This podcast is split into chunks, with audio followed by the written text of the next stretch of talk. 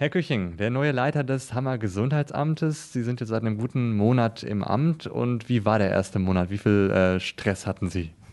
Es war eine interessante Zeit, ich würde es positiv formulieren, natürlich auch zeitaufwendig, aber viele neue Sachen des Gesundheitsamtes auch kennengelernt, viele neue Aufgaben, die mit meiner Tätigkeit jetzt zu tun haben und kennengelernt, dass das Gesundheitsamt viel, viel mehr ist als nur Corona, noch mehr als Infektionsschutz, sondern wir haben viele, viele gute Leistungen im Angebot von frühen Hilfen. Wie sagt man immer so schön, von der Wiege bis zur Bahre sind wir bei vielen Lebenssituationen dabei. Sie sind jetzt mit einem Monat äh, als Leiter des Gesundheitsamtes nicht äh, ganz neu dabei, sondern Sie haben ja vorher da auch schon äh, gearbeitet im Bereich. Können Sie ein bisschen zu Ihrem Werdegang was erzählen? Also ich bin im Juni 2020 angefangen im Corona-Stab, wie man damals immer so schön sagte, habe dort ähm, am Anfang vor allem Personalbedarfe berechnet, Personalbeschaffung mit übernommen und organisatorische Bereiche mit geregelt. Das ging hin bis zum November 21, wo dann Herr Wolter in neuer Position war als ehemaliger Einsatzleiter, dann in die Einsatzleitung im Corona-Bereich. Und seit März 22 bin ich dann auch zum stellvertretenden Amtsleiter im Gesundheitsamt ernannt worden. So, jetzt als Leiter haben Sie schon gesagt, dass äh, die Digitalisierung bei Ihnen auf der ganz großen Agenda steht. Was bedeutet Digitalisierung im Gesundheitsamt? Was machen Sie genau? Da muss man zwei Bereiche unterscheiden. Einmal die interne Digitalisierung, also Digitalisierung interner ähm, Geschäftsprozesse und dann die Digitalisierung für Leistungen, die der Bürger abruft. Von Schuleingangsuntersuchungen, von Terminierungen, ähm, über Gutachtenerstellungen, über das ganze Thema äh, Infektionsschutzbelehrung, also da gibt es viele Bereiche, die wir wirklich dann auch für den Bürger digitalisieren können und besser erreichbar machen können. Und innerhalb des Gesundheitsamtes ist es natürlich auch so, dass wir viele Prozesse digitalisieren können und werden, nicht um der Digitalisierungswillen, sondern um die Prozesse einfach besser zu gestalten und für die Kolleginnen und Kollegen Entlastungen herbeizuführen. Wenn wir auf den Stand jetzt gucken, wie groß ist diese Herausforderung Digitalisierung im Gesundheitsamt? Also wir starten nicht bei Null, das muss man auch ganz klar so sagen. Natürlich ähm, während der Pandemie haben wir viel über Faxen und Gesundheitsämter geredet. Ähm, wir haben schon Teile digitalisiert, aber wir werden auch noch eine ganze Wegstrecke vor uns haben. Und vor allem bei der Digitalisierung für Leistungen für den Bürger ähm, werden wir viele Dinge jetzt noch gar nicht sehen, die auf uns zukommen. Technische Entwicklung ist immer ein Thema, was relativ schnell geht. Wenn Sie vor 15, 16 Jahren äh, gedacht hätten, dass heute jeder mit einem leistungsfähigen PC in der Tasche rumrennt, also dem Smartphone, ähm, hätten Sie das wahrscheinlich auch nicht für möglich gehalten. Sie haben jetzt gut 50 Mitarbeiter im Gesundheitsamt, haben Sie gesagt, und die haben natürlich im Moment alle Handvoll zu tun. Gerade Corona bleibt aktuelles Thema. Wie sehr spielt das denn bei Ihnen aktuell eine Rolle? Corona spielt natürlich weiterhin eine Rolle, aber wir ähm, versuchen und machen es auch schon seit geraumer Zeit, die normalen Dienstleistungen des Gesundheitsamtes wieder auf ein Normalniveau zu fahren. Also wir haben eine äh, schlagkräftige Truppe, die sich um Corona kümmert, aber wir haben unseren alltäglichen Bereich auch wieder aufgenommen. Wir haben gerade über Schuleingangsuntersuchungen gesprochen, die wiederum laufen. Ähm, die Willkommensbesuche laufen wieder, die frühen Hilfen äh, laufen wieder, guter Start für Kinder läuft wieder, äh, die zahnärztlichen Untersuchungen laufen wieder, die amtsärztlichen Untersuchungen laufen wieder. Also wir nehmen unsere normale Arbeit wieder auf oder haben sie auch schon wieder aufgenommen. Sprechen wir weiter über Corona. Das ist natürlich weiter Thema im Gesundheitsamt und zwar in Form von Vorbereitungen auf den Herbst. Zwar ist Corona auch jetzt im Sommer ein großes Thema, aber im Herbst erwarten wir ja dann doch nochmal andere Zahlen wieder. Wie bereiten Sie sich darauf vor? Also einmal äh, gucken wir die Erfahrungen der letzten zwei Jahre, gegebenenfalls Prozesse anpassen, noch mehr digitalisieren. Wir haben ähm, oder informieren bereits jetzt die Infizierten durch eine SMS, durch E-Mail-Kontakt und versuchen darüber aufzuklären. Natürlich ist es eine große Herausforderung abzusehen, wie viel Manpower wir vor Ort brauchen, also was für eine personelle Decke wir brauchen. Da versuchen wir oder unternehmen wir auch ganz klar, muss man klar so sagen, Planungen, wo wir uns auf unterschiedliche Szenarien vorbereiten.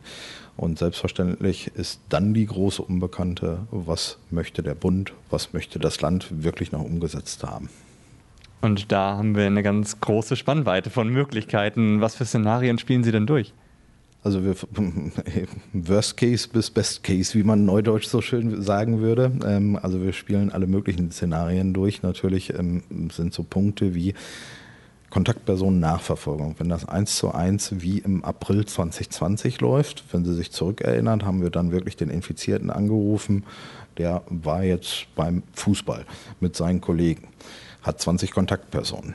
Diese 20 Kontaktpersonen rufen wir dann wiederum an. Mittlerweile ist das ja wirklich nur äh, sehr, sehr risikoorientiert und gegebenenfalls bei vulnerablen Personengruppen noch ein Stichwort, wo man Manpower reinsetzt. Aber allein dieses Beispiel zeigt, ich rufe einen an oder ich rufe 21 an. Und alles beruht auf dem gleichen Fall. Also eine wahnsinnige Spannbreite. Und wenn Sie dann überlegen, so, ein, ähm, so eine Fallbearbeitung, so ein Anruf dauert je nach Schwierigkeitsgrad 20 bis 30 Minuten, dann kann man es relativ schnell hochrechnen, wenn man 300 Infizierte am Tag hat.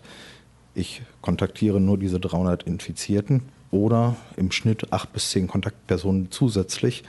Da sehen Sie die Spannbreite des Personalbedarfs und die Schwierigkeit, die dahinter steckt.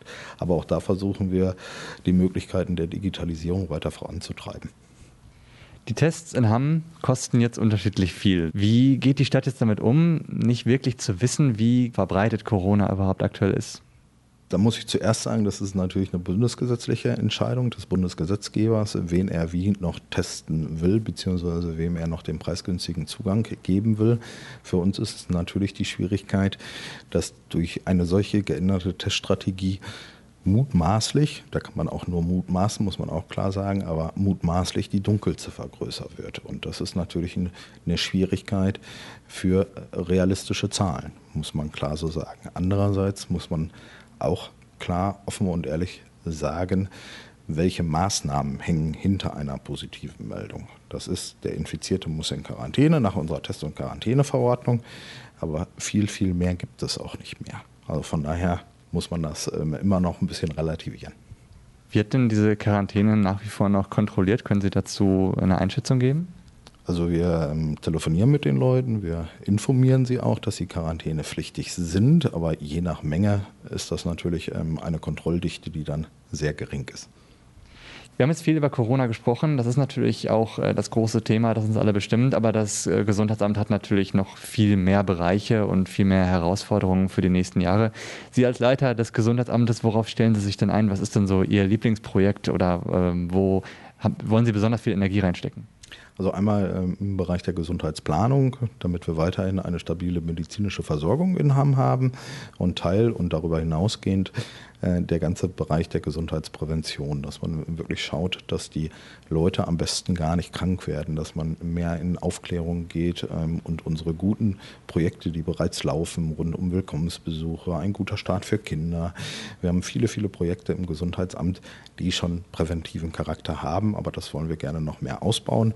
Ähm, sind da immer wachen Auge nach ähm, den jeweiligen Förderprogrammen, die dort auch vom Bund und Land angeboten werden und wollen das weiterhin verstärken. Ein Punkt, wo es jetzt wahrscheinlich schwierig ist, jetzt schon gegenzusteuern, das ist der Punkt psychische Gesundheit. Nach Corona sicherlich ein riesiges Thema auch in Hamm. Was kann Stadt da tun?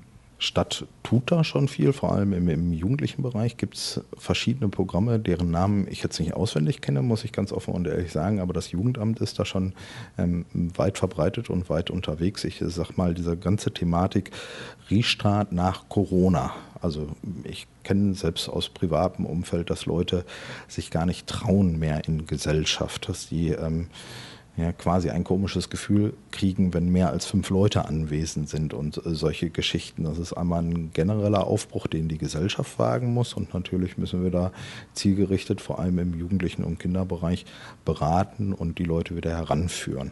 Wie gesagt, da gibt es verschiedene Projekte im Jugendamtbereich, ähm, die bereits laufen äh, und die muss man weiter verfestigen und das Gesundheitsamt ähm, berät da natürlich auch gerne und wird da auch seine Rolle finden.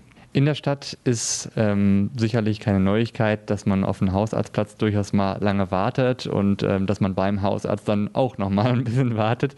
Ähm, wie versuchen Sie denn, äh, Hamm da noch mal attraktiver zu machen, damit die Quote, die ja von der KVWL noch gut bewertet wird, aber in der Realität dann vielleicht doch ähm, etwas anders aussieht, noch ein bisschen besser wird?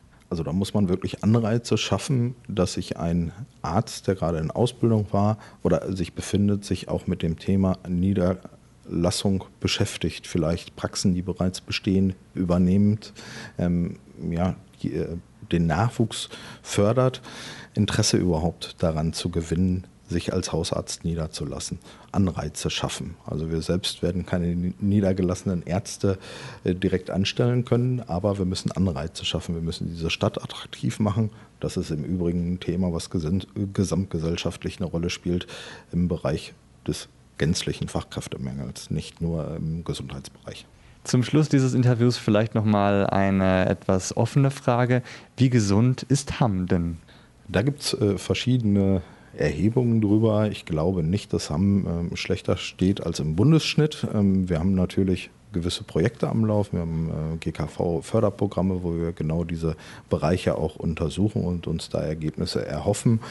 Ähm, wir haben immer die äh, Problematik, welche Schichten werden wie dem Gesundheitsbereich überhaupt zugeführt. Also ich bin 41, ähm, und männliche 41-Jährige, ähm, das sieht man vielleicht auch im Bekanntschafts- und Verwandtschaftsverhältnis, die gehen gar nicht so gerne zu Vorsorgeuntersuchungen. Also sprich, da ist auch wieder der präventive Charakter, solche Leute aufzuklären. Vorsorge ist da wichtig, um ein Problem am Anfang zu erkennen und nicht am Ende. Also sprich, direkt im Keim zu ersticken. Also Digitalisierung im Gesundheitsamt, Präventionsangebote, damit die Hammer gar nicht erst krank werden und dann noch diese ganze Geschichte mit Corona, da haben Sie wirklich viel zu tun. Ich wünsche Ihnen dafür viel Erfolg, Herr Küching. Vielen Dank.